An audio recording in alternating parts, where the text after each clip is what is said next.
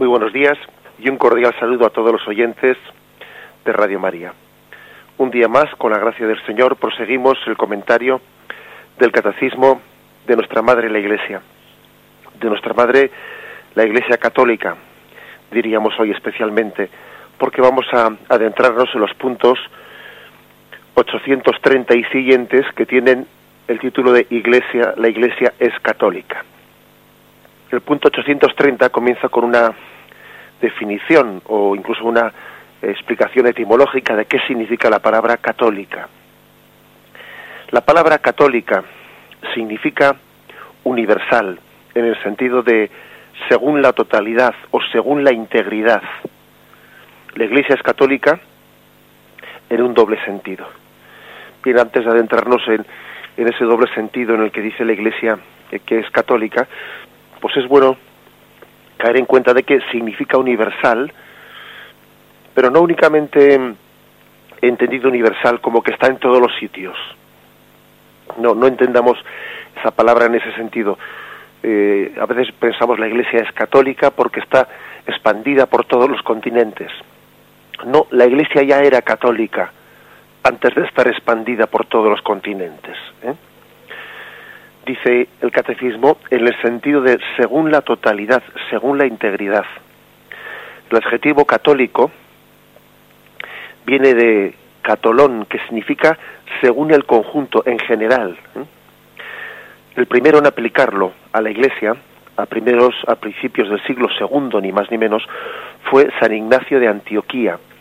Dijo él en una frase: donde aparezca el obispo, ahí está la comunidad, así como donde está Cristo, allí está la Iglesia Católica. En el relato del martirio de San Policarpo, obispo de Esmirna, escrito por sus sacerdotes, por los presbíteros de, de su iglesia, en el año 160, se usan varios sentidos de este término de católica referido a la iglesia. El relato que está escrito como en forma de carta a otras iglesias se abre con un saludo que dice a todas las comunidades de la Santa Iglesia Católica que peregrinan en todo lugar. Habla pues esa carta de la Iglesia Católica extendida por todo el mundo en el sentido de universal, pero se presenta a Policarpo como obispo de la Iglesia Católica en Esmirna. ¿eh?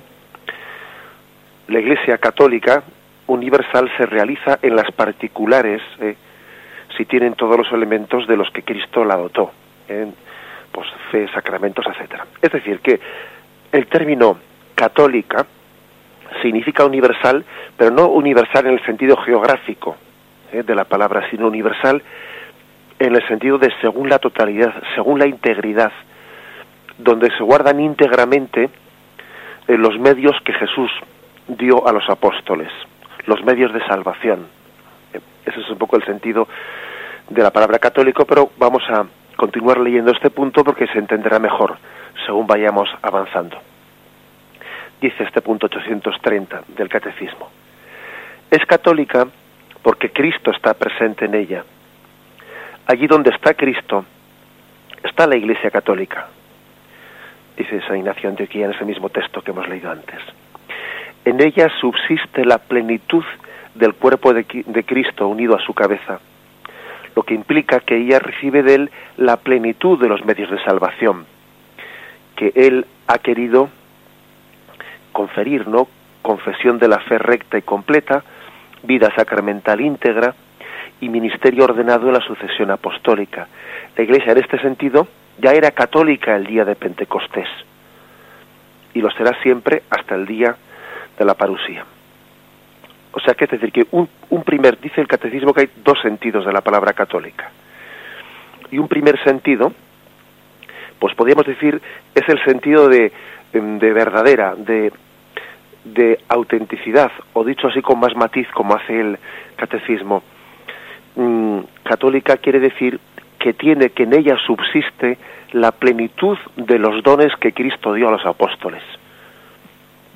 O sea, es un sentido de veracidad, un sentido de verdadero. Ese es un primer significado de la palabra católica. Mm, católica quiere decir que en ella subsiste la plenitud de la presencia de Cristo. Cristo está presente en muchos lugares, incluso también no negamos que Cristo esté presente eh, también en otras iglesias cristianas, pero confesamos y creemos firmemente que esa plenitud de presencia se da en el seno de la Iglesia Católica.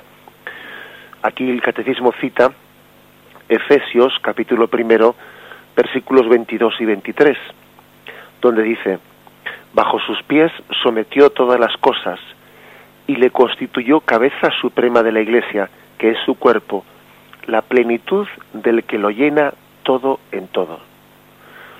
Hay por, hay por lo tanto una, una presencia de plenitud ¿eh? de Cristo en su iglesia, porque le, fue constituido por el Padre cabeza suprema de la iglesia, la plenitud del que lo llena todo en todo. El primer sentido, pues, de la palabra católico es un sentido de plenitud. Em, la plenitud de la presencia de Cristo entre nosotros, pues se encuentra en esa presencia eh, en la Iglesia Católica, de ese texto de Efesios dice, el que lo llena todo en todo. Sin negar, como hemos dicho, otros, otros mm, niveles de presencia, pero hablamos de un nivel de plenitud. Y especifica el, este punto del catecismo que esa plenitud de presencia se da pues porque hay una plenitud de los medios de salvación. O sea que el Señor dejó en manos de su iglesia unos medios de salvación que se conservan plenamente en la Iglesia Católica. Y describe la confesión de fe recta y completa. O sea, no únicamente creer en algunas de las cosas ¿no? que Jesús dejó como depósito de fe, sino en la integridad de todas ellas. La vida sacramental íntegra, no únicamente creer y vivir algunos de los sacramentos que Cristo dejó a su iglesia, sino la plenitud de todos los sacramentos. Y el ministerio ordenado en la sucesión apostólica, que es un aspecto importantísimo, ¿no? El hecho de que pues se conserve en la Iglesia Católica la sucesión apostólica. La Iglesia en este sentido es católica y aquí dice un, algo hermoso y muy práctico para ser entendido el catecismo, es católica desde el día de Pentecostés. O sea, es decir, aunque la Iglesia todavía no estuviese más que en Jerusalén, aunque la Iglesia no tuviese eh, por los mil millones de fieles que tiene no la Iglesia Católica o algo más que mil millones de fieles en este momento, aunque fuésemos unos pocos, aunque tuviese muy pocos miembros, aunque fuese minoritaria, que no lo es, ¿verdad? Por la gracia de Dios, pero aunque fuese minoritaria la Iglesia, sería católica porque no estamos hablando de católica en el sentido geográfico o en el sentido numérico, no, estamos hablando de católica en el sentido de guardar, de ser ¿eh? la plenitud de los medios de salvación que Cristo entregó a sus apóstoles, de ser la plenitud de la presencia de Cristo entre nosotros. Es un matiz pues importante. En el fondo es decir con San Irineo, voy a leer un texto suyo que también es muy, muy significativo. Esta predicación, esta fe de los apóstoles, es la que la Iglesia ha recibido. Y aunque la Iglesia está extendida por todo el mundo, la conserva cuidadosamente como si habitase en una sola casa, y en ella crece únicamente como si no hubiese más que una sola alma y un solo corazón. Como las lenguas son ciertamente diferentes en todas las partes del mundo, pero la fuerza de la tradición es una e idéntica. Las iglesias fundadas en la Germania no tienen otra fe ni otra tradición, ni las iglesias establecidas entre los íberos o entre los celtas o en Oriente o en Egipto, en Libia, en el resto del mundo. A pesar, pues, ¿no? A pesar de que pertenecen a pueblos tan diversos, la Iglesia tiene desde el principio tiene a ser una única y misma familia. Es, es una insistencia de que no es solo la, la extensión geográfica, sino el hecho de que cada una de las iglesias que la componen realiza la esencia misma de la Iglesia Universal, ¿eh? en cuanto que posee la plenitud de los medios de salvación de lo, con los que Cristo dotó a su Iglesia, entre los cuales se encuentra el estar en comunión con Roma. Por lo tanto, digamos que la nota el atributo de la catolicidad va unido a la de la unicidad. no se puede ser católico si no se está, si no se es uno, uno con eh, con la sucesión apostólica, uno con la comunión en Roma. Ser católico supone ser uno. Y puesto que la Iglesia es católica, la Iglesia es una en cada una de las iglesias particulares. No somos pues un puzzle, un puzzle desconexo, no, somos uno y por eso somos católicos. Al considerarse como Iglesia católica, se consideraba pues como Iglesia fundada por Cristo, una, viniendo de Cristo como una sola. Decía Clemente de Alejandría, otro de los padres de los primeros siglos de la Iglesia, hablando de los herejes que en aquel tiempo existían, que ya habían eh, pues, eh, fracturado la unidad de la Iglesia, ¿no? Decía Clemente de Alejandría, no son necesarias muchas palabras para mostrar que esos conciliábulos humanos han nacido tras el surgir de la Iglesia Católica. Es evidente que respecto a la antigua y verdadera Iglesia, todas esas herejías que han venido después han sido una innovación y una falsificación. Clemente de Alejandría, pues, eh, achaca ¿no? a las herejías de su tiempo, en los, siglos primeros, los primeros, achaca que no han guardado la unidad, que ha sido una innovación, que ha sido una falsificación. Dice Cirilo de Alejandría, cuando te acerques a las ciudades, no preguntes por la casa del Señor, ya que las sectas tienen incluso el atrevimiento de dar a, sus conciliábulos el nombre de casa del Señor.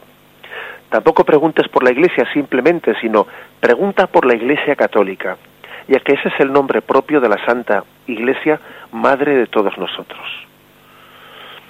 Hay pues una, desde los primeros siglos, eh, hubo desde San Ignacio de Antioquía, ¿no? Pues hubo una, una al nombre de católica, al nombre de católica como forma de expresión, de plenitud, en el que todos habíamos recibido el depósito de, Jesucristo. Vamos a hacer un momento de, de, reflexión y continuaremos con el segundo sentido de esta palabra católica.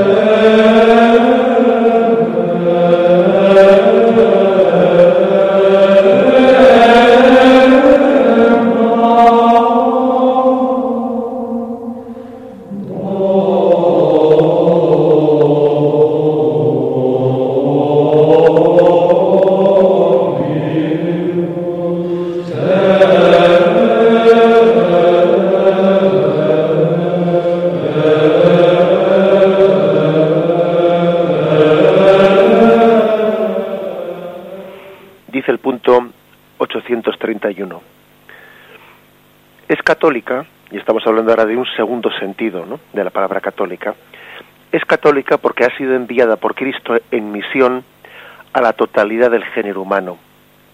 Y aquí cita Mateo 28, 19. Id por todo el mundo predicando el Evangelio, id por todo el mundo bautizando. Todos los hombres están invitados al pueblo de Dios. Por eso este pueblo, uno y único, ha de extenderse por todo el mundo a través de todos los siglos, para que así se cumpla el designio de Dios, que en el principio creó una única naturaleza humana y, y decidió reunir a sus hijos dispersos. Este carácter de universalidad que distingue al pueblo de Dios es un don del mismo Señor. Gracias a este carácter, la Iglesia Católica tiene, siempre, tiende siempre y eficazmente a reunir a la humanidad entera con todos sus valores, bajo Cristo como cabeza en la unidad de su espíritu.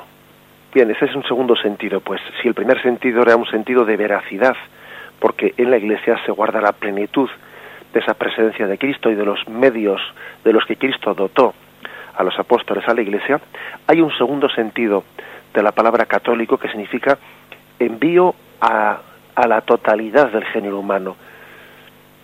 Es decir, el pueblo de Israel fue un medio, fue un pueblo elegido, pero como un medio para llegar a través de ese pueblo a toda la humanidad.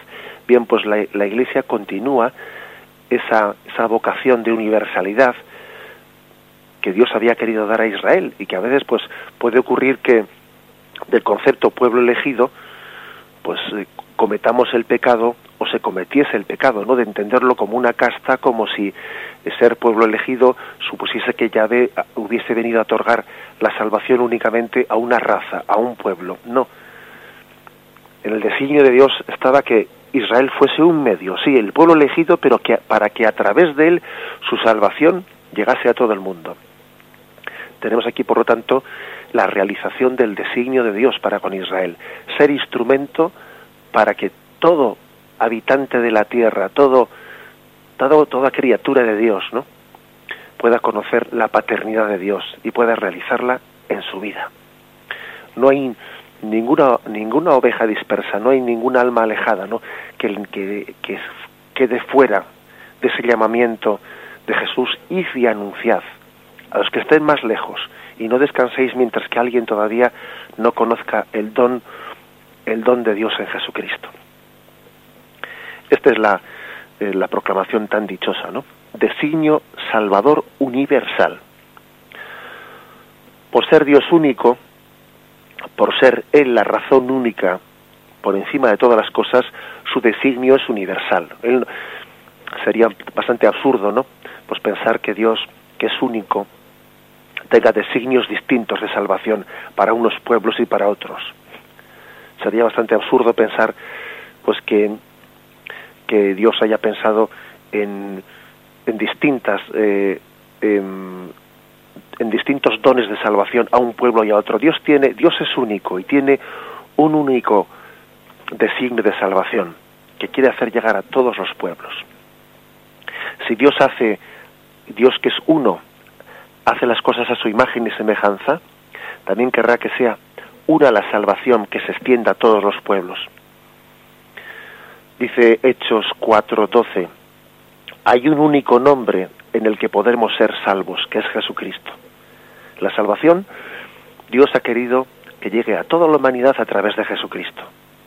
Único es el mediador entre Dios y los hombres, el hombre Jesucristo, que se ha dado a sí mismo en rescate por todos, dice Primera Timoteo 2.5. Y dice Hechos 4.12.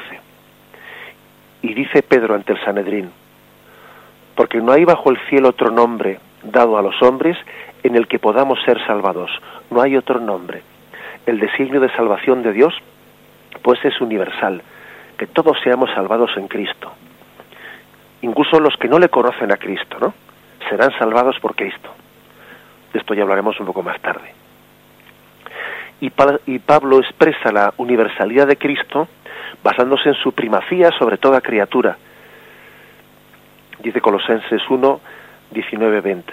Porque Dios tuvo a bien hacer residir en él toda la plenitud y reconcilió en él y para él todas las cosas, pacificando mediante la sangre de su cruz lo que hay en la tierra y en los cielos. Ese texto que hemos escuchado antes de Efesios 1, 22 bajo sus pies constituyó todas las cosas y le constituyó cabeza suprema de la Iglesia, que es su cuerpo. Digamos, por lo tanto, que hay un designio único de salvación. Sería bastante, eh, bastante contradictorio con la unicidad de Dios eh, pensar que Él tiene designios distintos de salvación. No, no hay más que un Salvador, que es Cristo Jesús. Y la Iglesia ha recibido la misión de ser el instrumento para hacer llegar ese designio de salvación a todos los hombres decimos que ya sabemos, como ayer también preguntaba un oyente, pues que también Dios en su omnipotencia podrá hacer llegar también su designio de salvación por medios extra, eh, pues extra sacramentales, incluso a los que no han conocido, ¿no? A los que no han conocido eh, a la Iglesia Católica, pero es un, uno el designio de salvación, el designio de salvación en, en Cristo. Y, ese, y es importante que eso lo, meditemos eh, y lo hagamos, lo hagamos nuestro. Cristo, pues, ¿eh? el único Salvador de todos los hombres, necesita, necesita, ha querido necesitar de su Iglesia para que se extienda eh, por todo el mundo en ese don de universalidad, se extienda los medios de salvación. La Iglesia pues es impulsada por el Espíritu Santo para llegar a todos los hombres. Y no descansaremos y no podremos estar tranquilos mientras que eh, haya todavía pueblos, personas que no conozcan a Jesucristo o que, les, o que como nosotros le conocemos pero superficialmente, que todavía no nos hemos dejado empapar ¿no? por ese designio salvífico de Dios Padre en Cristo. Dice Máximo el Confesor, otro santo padre ¿no? de la Iglesia, hombres, mujeres, muchachos, profundamente divididos en cuanto a la raza, clase social, trabajo, ciencia, dignidad y bienes, a todos ellos la Iglesia los recrea en el Espíritu. Ella imprime a todos igualmente una fuerza divina. Todos reciben de ella una naturaleza imposible de romper, una naturaleza que no permite que se tengan en cuenta las múltiples y profundas diferencias que tienen. De aquí se deriva que todos estamos unidos en, de una manera verdaderamente católica. En la Iglesia ninguno está separado de la comunión, todos se afianzan, por así decir, los unos en los otros, por la fuerza indivisible de la fe. Cristo está así, todo en todos, asumiendo todo en sí, según su fuerza infinita, y comunicando a todos su bondad. Él es como el centro en el que convergen todas las líneas. Sucede, así que las criaturas del único Dios no son ya extrañas y enemigas las unas de las otras, por falta de un lugar común donde poder manifestar su amistad y su paz. Qué hermoso este texto en el que habla de la iglesia como un lugar en el que manifestar pues la, hermandad de todo el mundo. Un lugar donde expresamos la comunión en toda la humanidad. La iglesia es pues tiene una vocación hermosísima, que es ser lugar de comunión en la humanidad. La humanidad hoy en día hay muchas cosas hay muchos, bueno, pues eh, muchas formas de significar las diferencias que tenemos entre nosotros. Razas distintas, idiomas distintos, sistemas políticos distintos, bueno, pues geografías totalmente diferentes unas de las otras. Hay muchas cosas que acentúan las diferencias, ¿no? Y faltan faltan los aspectos que identifican la comunión y el aspecto principal de comunión en la humanidad pues es la Iglesia, la comunión en la fe, la comunión en un mismo sentido de vida. Hermosa pues esta, esta tarea ¿no? que Jesús ha puesto, ha puesto en nuestras manos. La Iglesia tiene la gran tarea de reunir en Cristo a todos los hombres. De ahí nace su catolicidad, ¿eh? que como hemos dicho no es cuestión de cifras, es cuestión de que Cristo nos ha dado una tarea y tiene conciencia ¿eh? de, de que estamos llamados a hacer a toda la humanidad una, una en Cristo. Una humanidad que tiende a dividirse mucho, ¿eh? pero hacerla una en Cristo.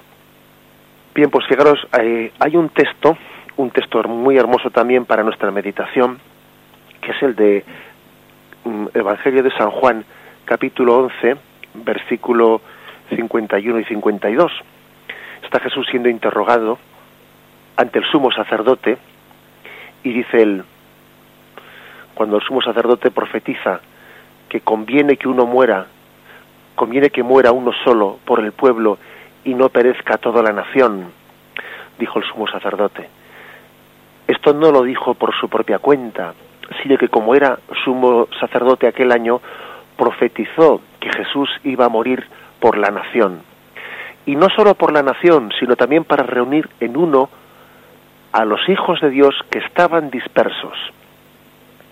Fijaros pues que, mm, que aquí hay una especie de profecía que el sumo sacerdote pronuncia inconscientemente, el Espíritu Santo se sirve de él sin que él se percate de ello, diciendo que la muerte de Cristo, la vida de Cristo, tenía la intención de reunir a todos los hijos que estaban dispersos. También le viene uno a la mente ese pasaje, Jerusalén, Jerusalén, cuántas veces he querido reuniros como la gallina quiere unir bajo sus alas a sus polluelos. Hay pues una, un deseo de Cristo de convocación, de reunión.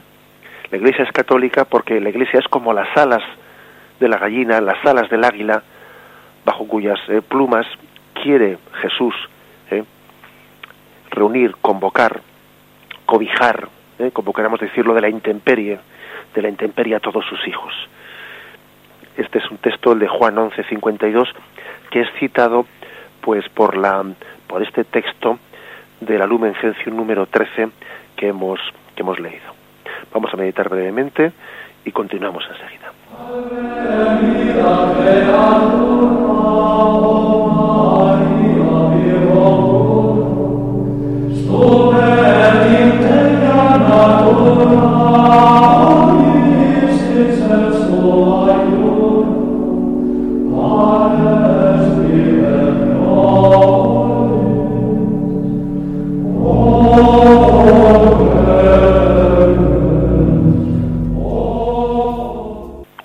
Que quizás todavía nos ha quedado sin comentar suficientemente de este punto 831 es la parte final de la cita de la Lumen Gentium 13 que hace este punto del catecismo.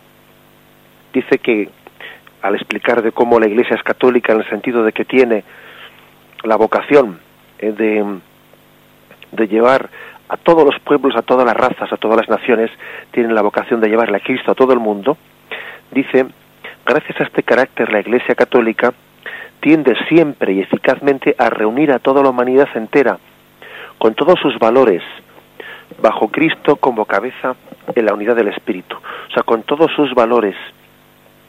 Lo que quiere decir que la Iglesia asume todo lo noble, todo lo bello, todo lo justo que se da en cada pueblo, en todos los pueblos.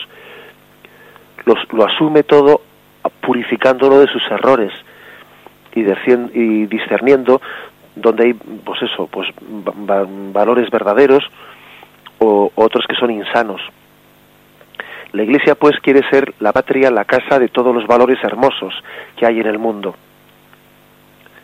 Evangelizar es también pues reconocer todos los aspectos positivos que Dios ha sembrado en todas las, las naciones no y cobijar no bajo el seno bajo el techo de la iglesia todo lo positivo, todo lo bello, todo lo hermoso que hay en todas las culturas.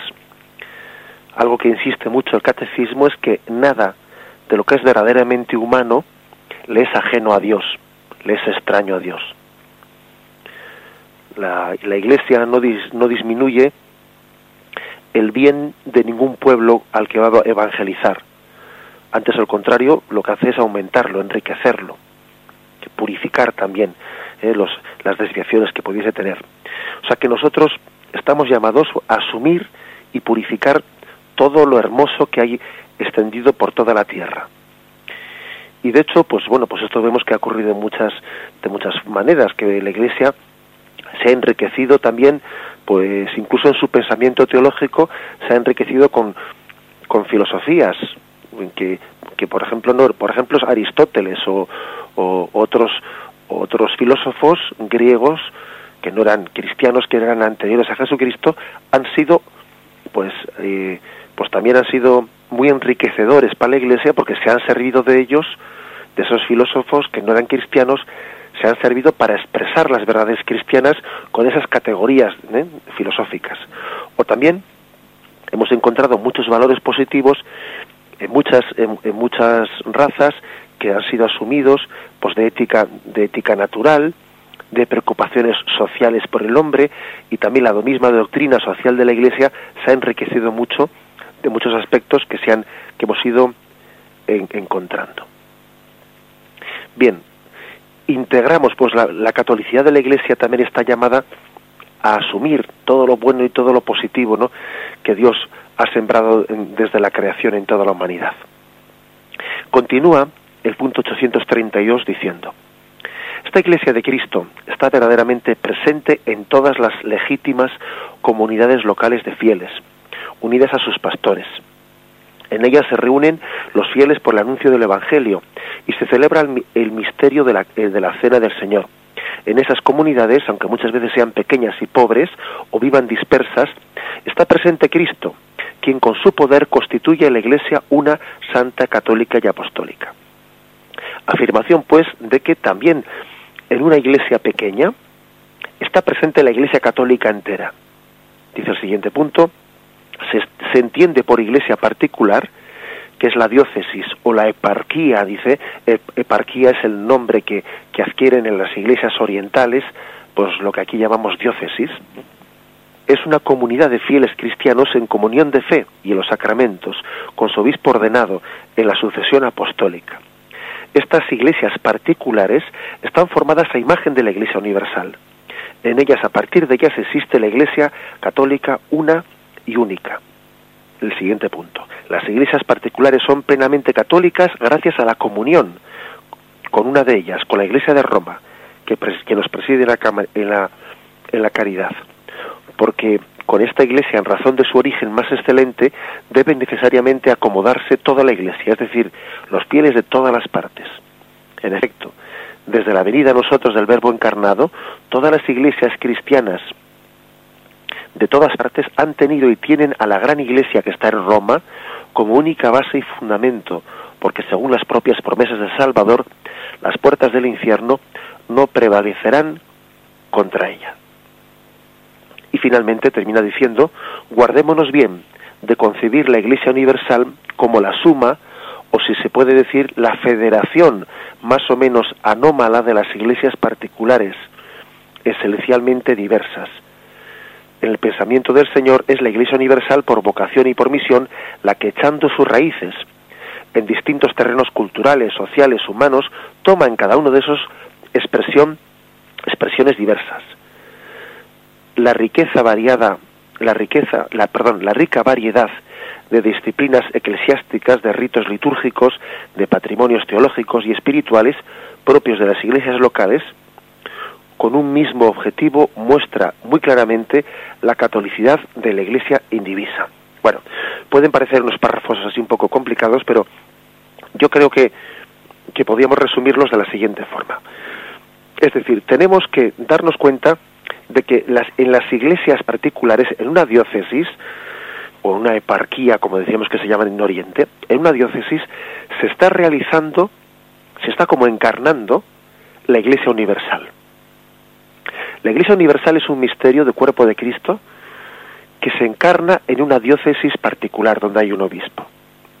No es que en una diócesis particular haya como un trozo del cuerpo místico de Cristo, no no es así, sería incorrecto pensar eso.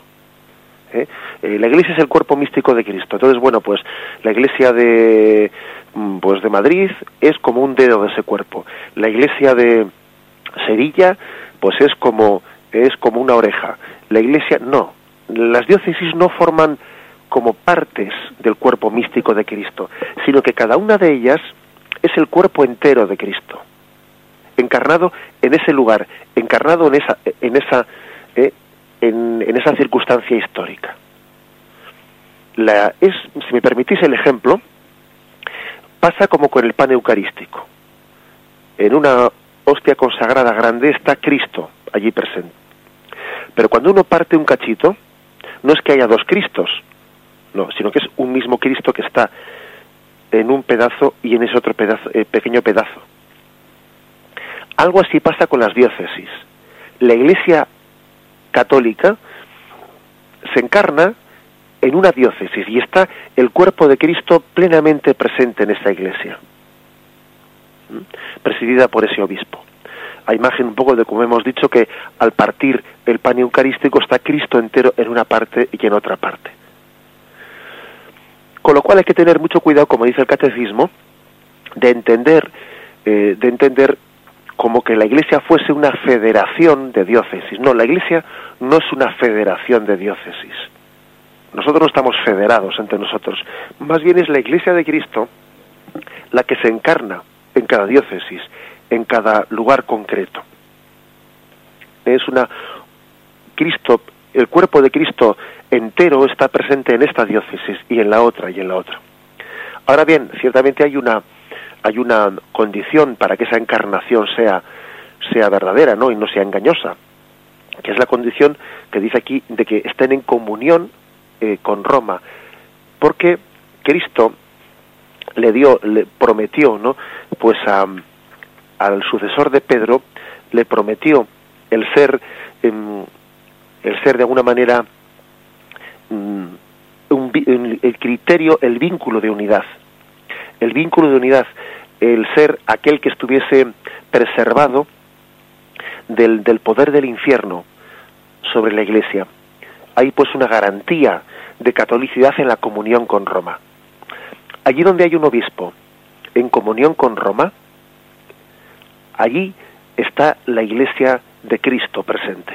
Allí está el cuerpo místico de Cristo presente en torno a ese obispo.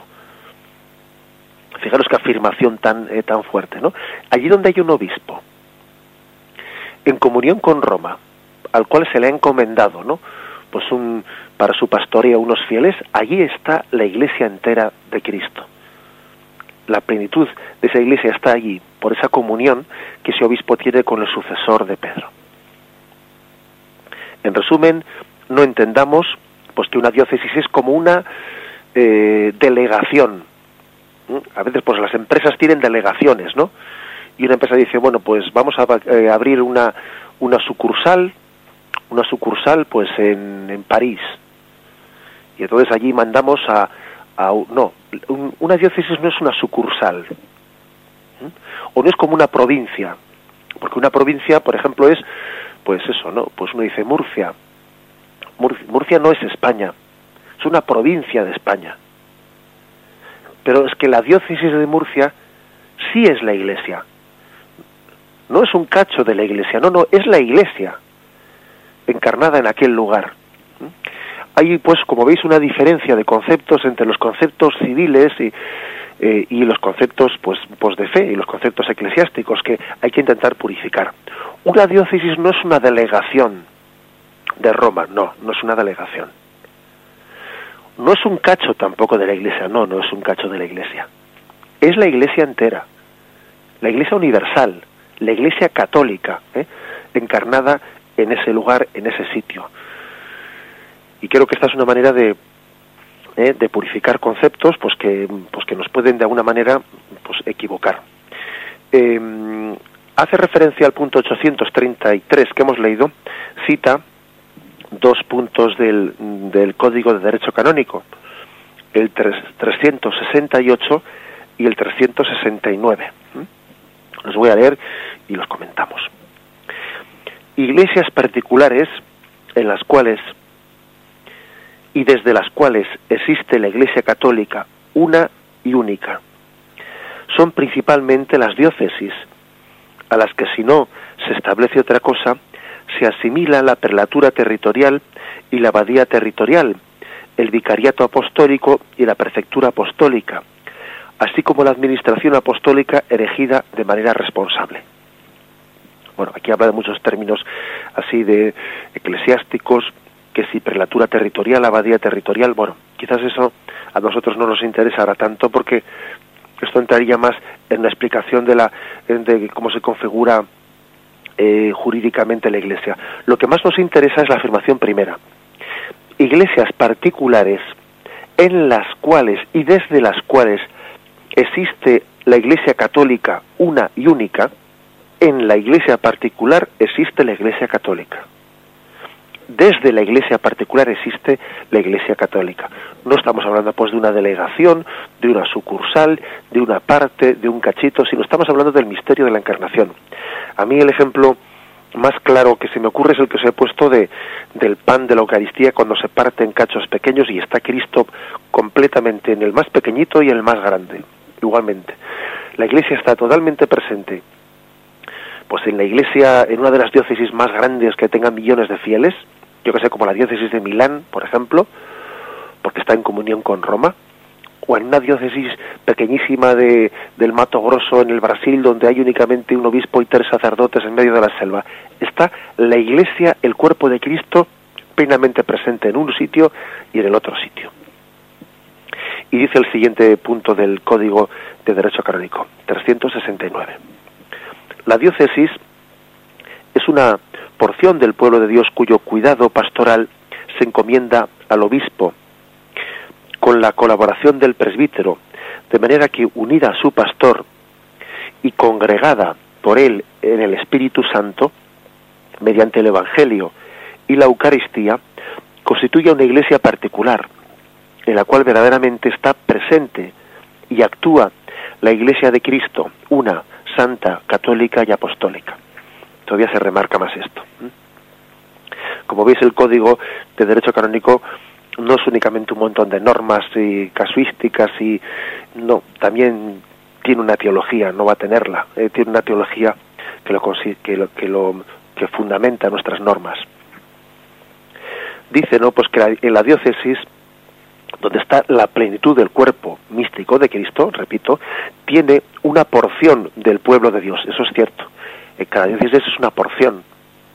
Ahí sí que cabe decir que el pueblo de Dios entero es la suma, es la suma de, de todos, pues de todos los fieles que están en cada diócesis. Pero como cuerpo místico de Cristo, está plenamente presente en una diócesis por muy pequeñita que sea. Y, y es importantísimo el estar congregados en torno, en torno a un pastor. Porque al final, como hemos dicho también en, este, en esta explicación del día de hoy, la catolicidad está íntimamente unida a la, es una sola cosa con la unicidad. Si no somos uno en el pastor y con el sucesor de Pedro, no somos católicos. No se puede ser católico sin ser uno. Por eso cuando se dice la Iglesia es una, santa, católica y apostólica. Sí, estos cuatro atributos en el fondo están muy unidos entre ellos. No se puede ser católico si no se es uno, uno en torno al pastor, uno en comunión con el sucesor de Pedro. Bien, dejamos aquí esta explicación que ha, recorrido los puntos 830 al punto, a los puntos 835. Vamos eh, a, continuar mañana a partir del punto 836. Damos paso ahora a las llamadas de los oyentes que quieran participar con sus preguntas o con sus aportaciones. Podéis hacerlo como tenemos costumbre llamando al teléfono 917 107 700. 917 107 700.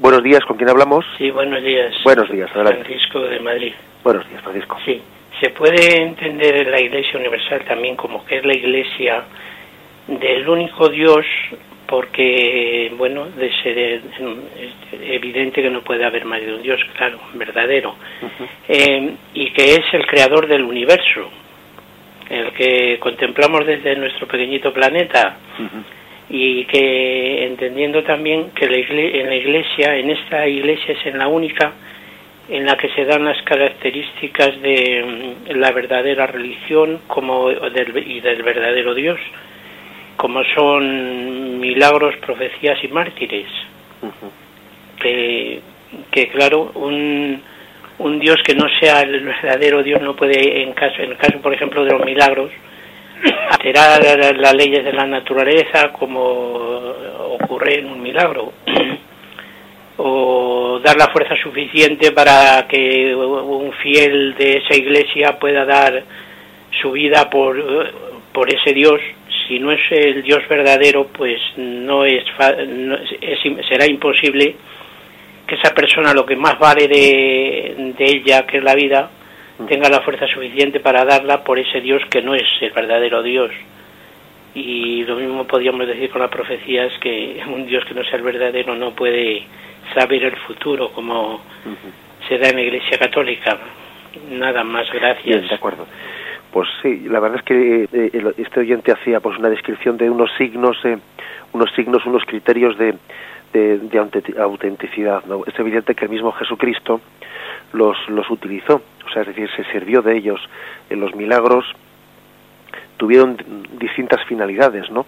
Pero una de ellas también eran, pues, ser signo de, del, del ser divino de Jesucristo. ¿eh?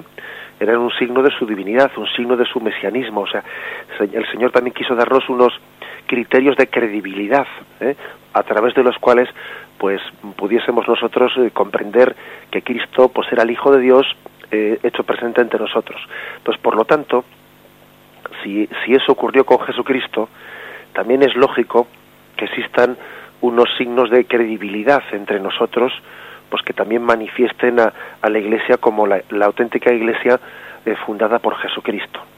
Eh, por eso mismo, esto que estamos haciendo ahora, la Iglesia es una, santa, católica, apostólica, esto, esto que se llama las notas de la Iglesia, los atributos de la Iglesia, son como los signos a través de los cuales vemos la credibilidad, vemos con credibilidad, pues que la Iglesia es la auténtica Iglesia fundada por Jesucristo.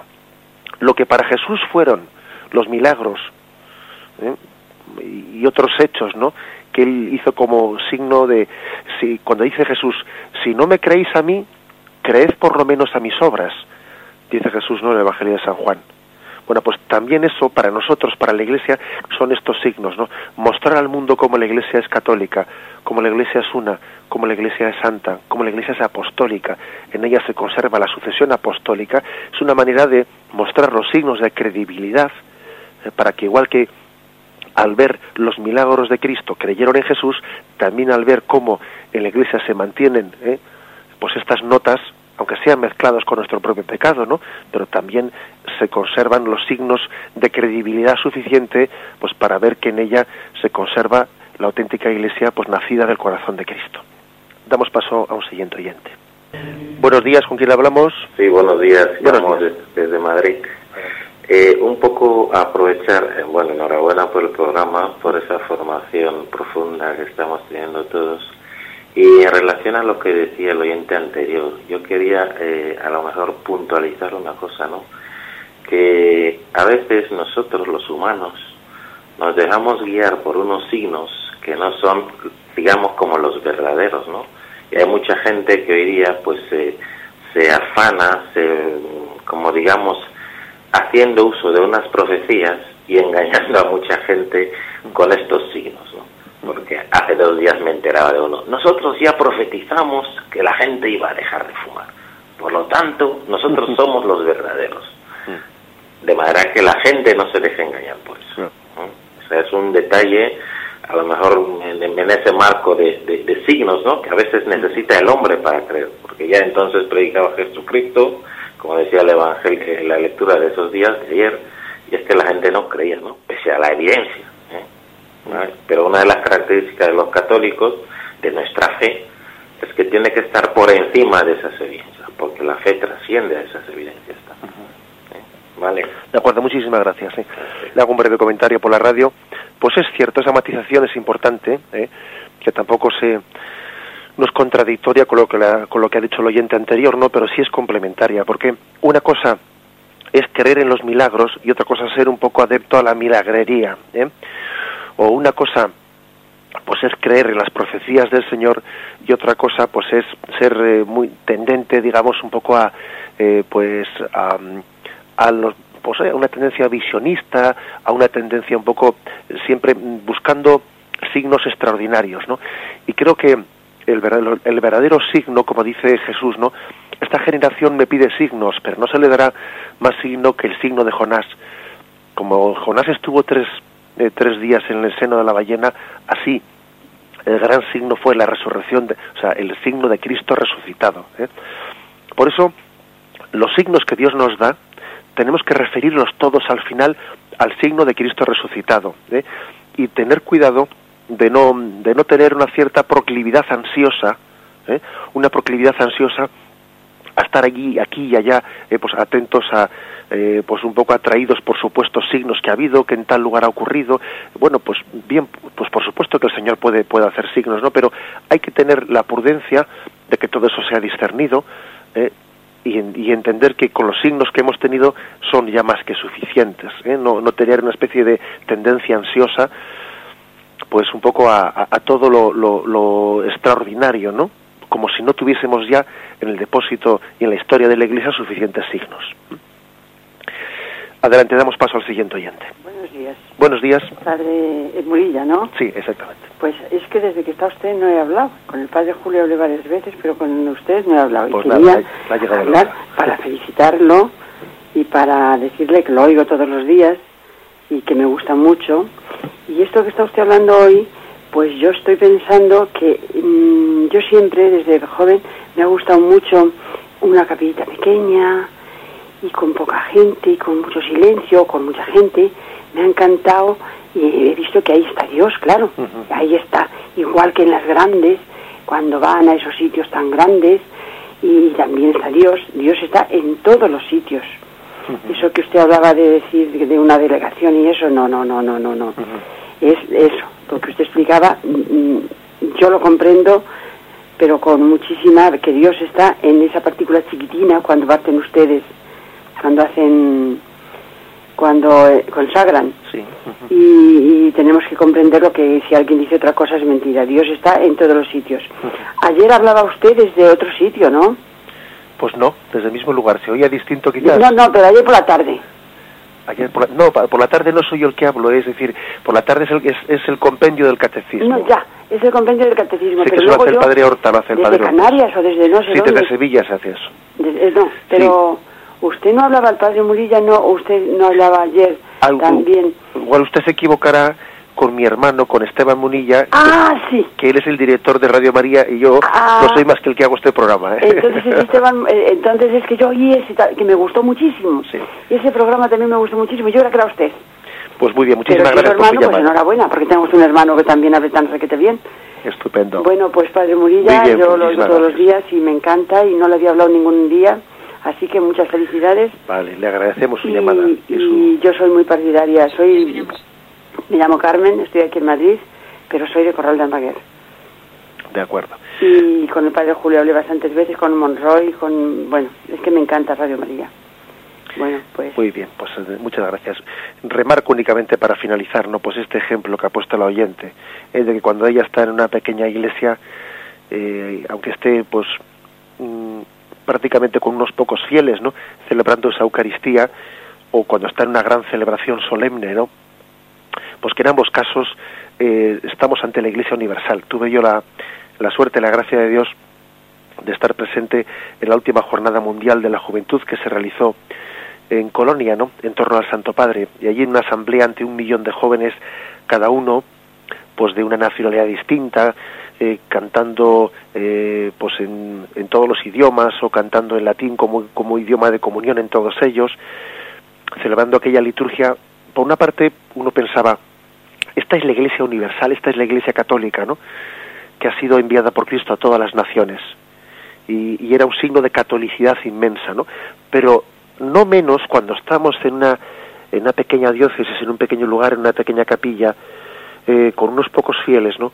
quizás con una imagen un tanto humanamente hablando desangelada, porque parece que allí, eh, pues eh, humanamente hablando, hay pocas personas, ¿no? Sin embargo, allí está plenamente presente la Iglesia, el cuerpo místico de Cristo, igual que en esa Eucaristía con un millón de jóvenes allí en Colonia en torno al Santo Padre. El cuerpo místico de Cristo se encarna, se hace presente allí, ¿eh? en cada lugar, en cada sitio, porque Cristo se encarna en cada situación histórica, en cada lugar, en torno a un obispo en el que se realiza esa sucesión apostólica. Bien, concluimos de esta forma eh, el comentario del catecismo. Continuaremos, si Dios quiere, mañana eh, con el punto 836. Alabado sea Jesucristo.